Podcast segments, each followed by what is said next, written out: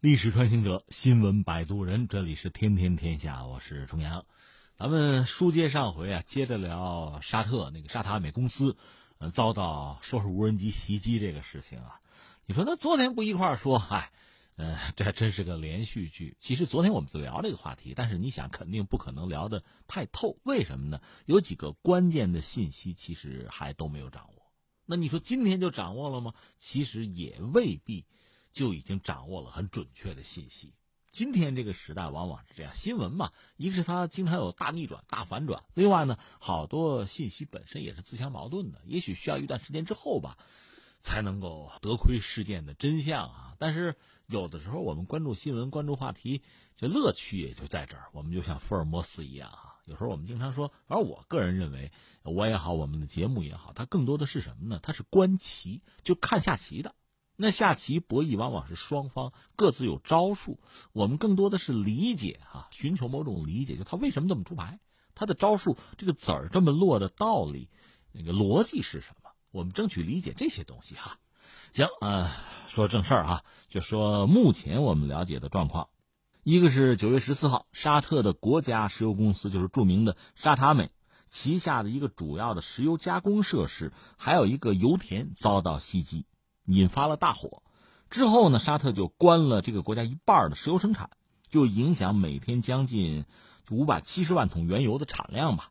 那据我所知，这个一个呢是要占到全球的原油日产的百分之五，另外呢，可能这个状况要持续几个星期，就这得拖几个星期，沙特才能完全的恢复正常。但是呢，他们说现在可以投送这个战略石油储备。不是生产的少了百分之五怎么办？拿什么补上呢？沙特本身有很庞大的战略石油储备，这是一个。当然说国际油价，因为这次袭击呢会有一个上涨，这是完全可以想象的了。到了十六号周一呢，一个是布伦特原油期货价格涨了百分之十左右吧，呃，每桶大概几乎到七十二美元，涨幅最高接近百分之二十。再就是美国西德克萨斯中质原油期货呢是涨超过百分之十一。每桶大概超过六十亿美元，就这么一个状况吧。至于中国方面有一个判断，就是，呃，统计局大概表达了一个是要观察吧，谨慎一点吧，这样一个态度。至于美国方面，就是特朗普政府吧，两点，一个是说做好准备，在必要的情况下动用美国的紧急原油储备；再一个就是剑指伊朗，因为这个事儿本身，胡塞武装在第一时间认领，这是我们干的，但是呢。沙特现在没有吱声，应该正在调查吧，还没有拿出最终的结果。而美国方面从蓬佩奥开始就一直认为这是伊朗干的。另外还有美国的高官就说呢，沙特石油设施遭袭的这个角度啊、受影响程度啊等等信息表明，袭击不大可能是就是也门发动的，就胡塞武装发动的。相反，袭击很可能是源于伊朗或者伊拉克。这个待会儿我再解释啊。那这个事儿，咱们一样一样说，像剥洋葱一样，先说最外边的。我先扯两句美国这个战略石油储备这事儿啊。一个是你得承认美国人很精明，就是七十年代石油危机之后，昨天我们正好聊到，美国人开始搞自己的战略石油储备，搞得很早。当然，日本是后来居上，日本和美国比起来，它更是什么都没有，所以它更在意战略石油储备。至于中国呢，其实以前各种因素吧，没有搞。但是现在我们也建立了自己比较庞大的啊，论期啊，一期一期的这个战略石油储备计划。我们在这方面应该说也在做工作，而且做了大量的工作。前段时间其实国际油价相对低迷吧，对中国人来讲这是个好事啊，对吧？赶快建立自己的这个战略石油储备。不说这个啊，我们要说美国战略石油储备，你想过没有？它很多油很早就囤积了，就攒着呢，就准备了。但是油这个东西，你说这放着呗？它也有过期一说，它也有质量高低一说。你比如说，二零一七年，当时，那中国企业还着了道了，有三家企业买了美国政府的战略石油储备这个相关公司提供的原油，发现有有毒化学物质，就是硫化氢啊，含量超标。包括谁呢？一个是中石油，咱们的，还有荷兰皇家壳牌公司，还有澳大利亚的麦格里集团，这不着了道了吗？美国大概有六点六五亿桶战略石油储备，这在世界上也首屈一指吧？那你想，如果油的质量是有问题的话，那你就得提纯，不是不能处理，提纯会需要更多的时间和钱嘛？那你战略石油储备的价值等于会降低。所以你要揣度一下，那他会不会是把这陈年老油再处理啊，甩出去啊？那你说咱买了油，这吃亏怎么办？呃，是这样。按照美国能源部文件显示呢，就是中石油提出购买到的石油里边呢，硫化氢含量过高。美国能源部呢是帮助中石油对这批货吧做了净化，但是另外两家，就是我们讲那两家公司的这个所谓硫化氢含量过高的问题，美国能源部据说是尚存争议。就当时的消息，去年的消息了，到现在解决没解决我也不知道。但是人们对于美国战略石油储备啊，就是原油储备整体质量。那恐怕得打一个问号了。行，这个事儿先放一边啊。下面我们说今天的这个几个重点需要关注的东西。一个是昨天我们就关注这个事儿，但是有一点始终不清楚，就是一个是用什么打的，什么攻击的，再就是攻击的结果如何。你说看视频去，冲天大火，那当然了，那涉及到油啊，基础设施着个火，那很正常。关键是损失怎么样？昨天我们不是特别了解。沙特呢是自己下决心，就自己的这个产能啊关了一半。但它本身也有大量的战略石油储备，其实可以把这个窟窿堵上。就是作为国际原油市场，就能源市场吧，倒不至于因此一下子断了队儿。只不过呢，就油价肯定会有一个变动。那么中国官方的意思就是再等一等看，不用着急，不轻易的下结论哈。这个倒是一个比较实事求是的态度吧。那翻回来最关键核心的问题哈，呃，胡塞武装自己站出来说我们干的，我们干的，用什么呢？用无人机。而且他们自己说呢，是组织了十架无人机，对这个事儿负责，攻击了等于说是两处目标吧。而且按照胡塞武装的说法呢，这个攻击得到了沙特内部人士的合作，就有内鬼。这是胡塞武装啊。刚才我们讲沙特其实默不作声，说还是在调查吧。呃，那美国方面就是所谓剑指伊朗，原因是什么呢？呃，一，美国就军方吧。相关的人士认为呢，胡塞武装不具备这个能力，因为这两处遇袭的设施吧，和也门之间的距离上千公里，超过一千公里，胡塞武装手头有没有？反正至少以前从来没有用无人机打过这么远的目标。但是呢，去年九月份的时候，联合国安理会呢有一个调查，就说呢，胡塞武装已经装备了某种新型的无人机，能打到一千二百公里，能带十八公斤的弹头，就炸弹吧。那等于说，美国人的这个质疑就是胡塞武装有没有这个能力？现在看来，胡塞武装未必没有，这是一个啊。如果美国人假设要打伊朗的话，一口咬定就说胡塞武装没这个能力，那是他的事儿，这是一个问题。还有美国人还提出是什么呢？整个这个叫布盖格工厂啊，有十七个受损点，十七个都是朝西或者朝西北的方向。实际上，有美国官员就说呢，有卫星图像显示呢，就是阿美石油公司的这个布盖格工厂，包括啊胡莱斯油田，在周六遭袭之中有十九个撞击点，这个布盖格有十七个啊，那就说那个油田还有两个，所以美国人判断呢，一个这至少是使用了十七项武器系统吧，除了无人机以外，可能还会有巡航导弹。既然这个袭击来自西北方或者北方那个方向，那就不是也门所在的方向，也门在南边了。所以这是美国人判断说不是胡塞武装干的一个原因。这个布盖格工厂和这个胡莱斯油田吧是在沙特的东北，北边是伊朗、科威特，对，还有伊拉克。也门呢是在南边，这是美国人判断的一个依据吧。那你说美国人这个判断靠不靠谱呢？这就不好说了。你说有道理吗？当然有道理了。为什么呢？呃，巡航导弹也好，无人机也好，毕竟是在天上飞。理论上，如果它攻击地面目标吧，那当然飞行的距离越短，在天上待的时间越少越好。为什么呢？被发现、被拦截的可能性就小嘛，就容易完成任务嘛。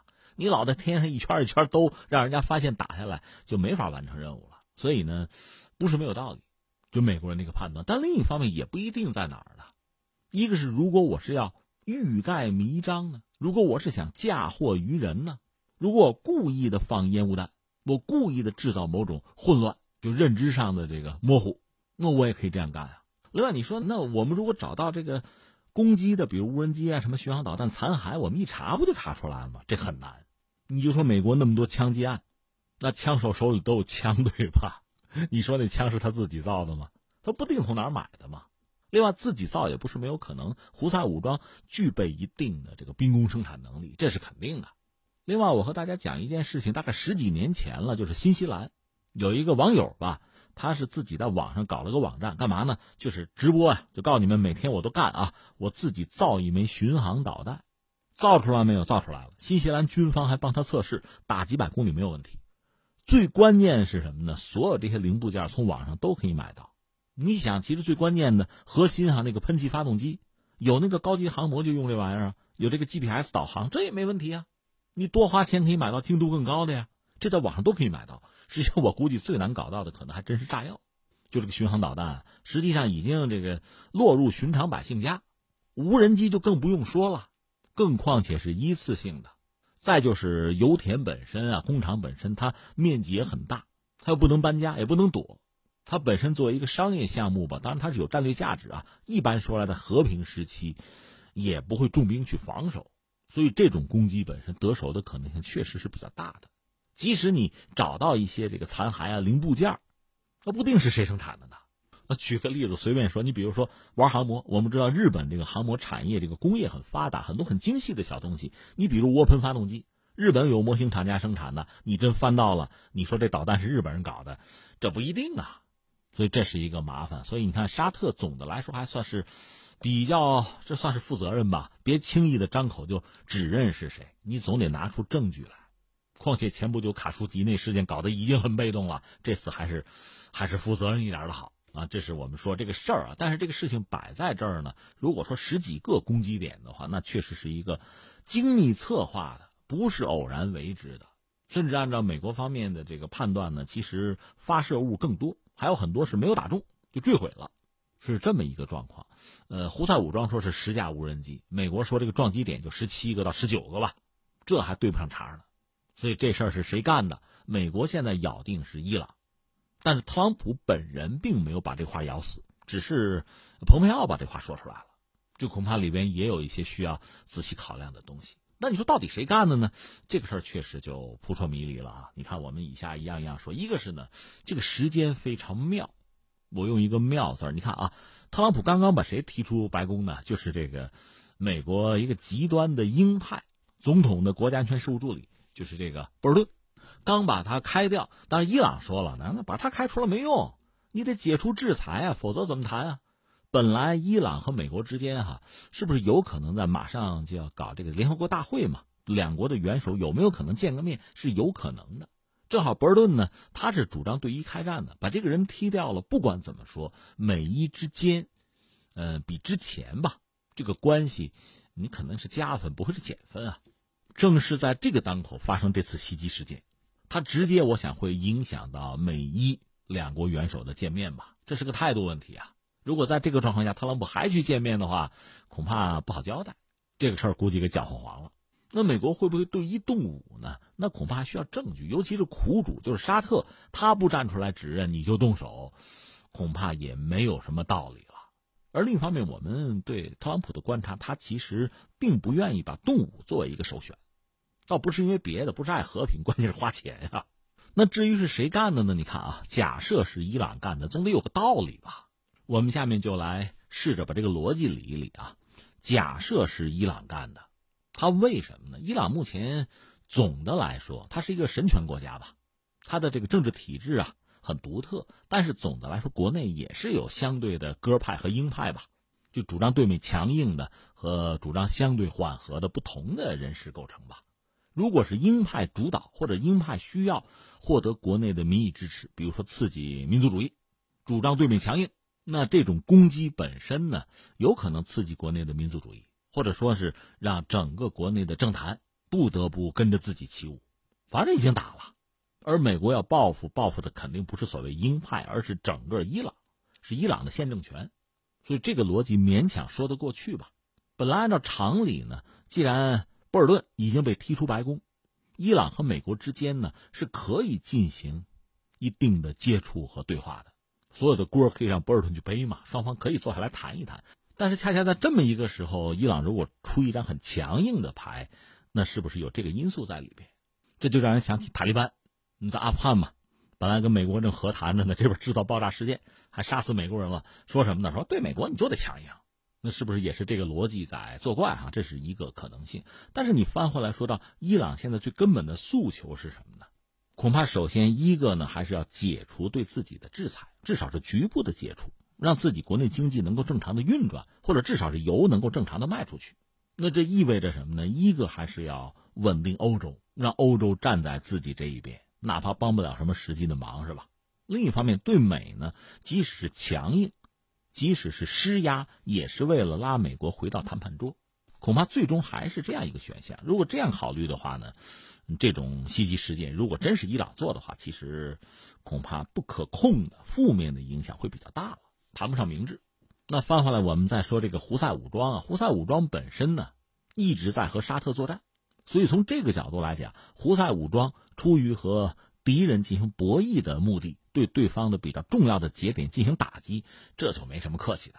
实际上，沙特阿美作为全球最大、非常具有影响力的一家石油公司，它还没有 IPO 呢。但是这么一来呢，等于蒙上了一层阴影。你想，任何一个投资者，是沙特有钱我也知道，沙特没有能力我也知道，他们有油我更知道。关键是，如果我投资的一家油田或者企业，不定什么时候会遭到 无人机的攻击，就着一场火，这恐怕。它虽然有潜力，但是风险毕竟过大吧，所以对投资者、对沙特阿美来讲都不是什么好消息。那沙特对这个事儿表态的时候，恐怕也要充分的考虑到这一点，这是自己的命根子。另外就是，假设美国真的要替沙特出头，真的要惩罚伊朗，战争真的爆发的话，美国毕竟离得远啊，而沙特和伊朗之间，啊，这么说吧，伊朗最近刚刚又嚷嚷着，我两千公里啊，画个圈啊。就美国的很多军事基地啊，包括舰艇啊，只要你在两千公里内，就是我导弹的射程，我就能打你。那沙特也搬不了家嘛。我们昨天聊到，一旦发生战争的话，这个石油啊，这基础设施作为对方就敌方攻击的目标，那没什么客气的。昨天我不是讲了吗？二战的时候，美国出动一百七十七架轰炸机去轰炸罗马尼亚的那个普罗耶什地油田，毁掉了它百分之四十的能力，自己损失了其实上百架飞机啊，那也在所不惜的。这是沙特啊，那翻回来说美国，目前特朗普没有很明确的表示要用兵，这倒符合他一贯的这个思维方式啊和行事的风格吧。包括你说开到博尔顿，博尔顿是一个典型的鹰派，没得说啊。我们倒不是说他没有个人利益，但他显然是把他所服务的这个国家的利益看得比雇主，就是比特朗普的利益要重，所以他的很多想法和特朗普理念才会产生很大的冲突。当然，这不是说，呃，博尔顿判断很多问题是对的，不是这个意思，只是说他的很多想法出发点和特朗普是不一致的。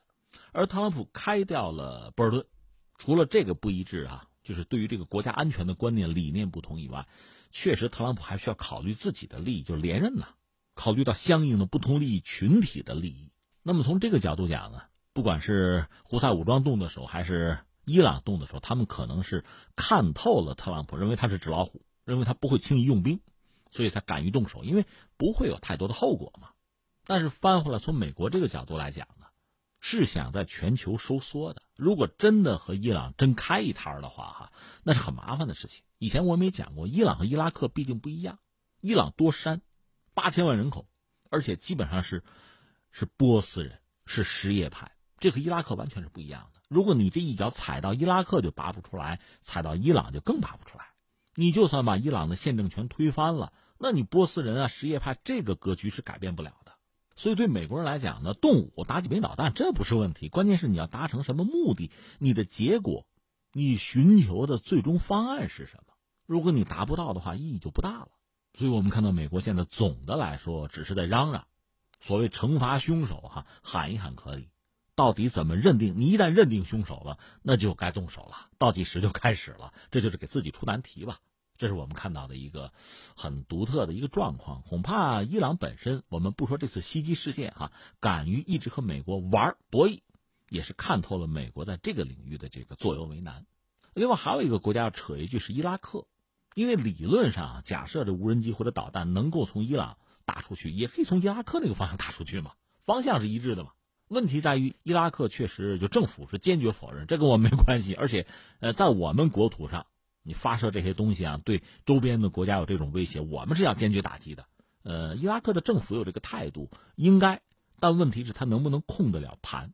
就是自己版图上这点事儿，他能不能搞得定？是不是控制得住？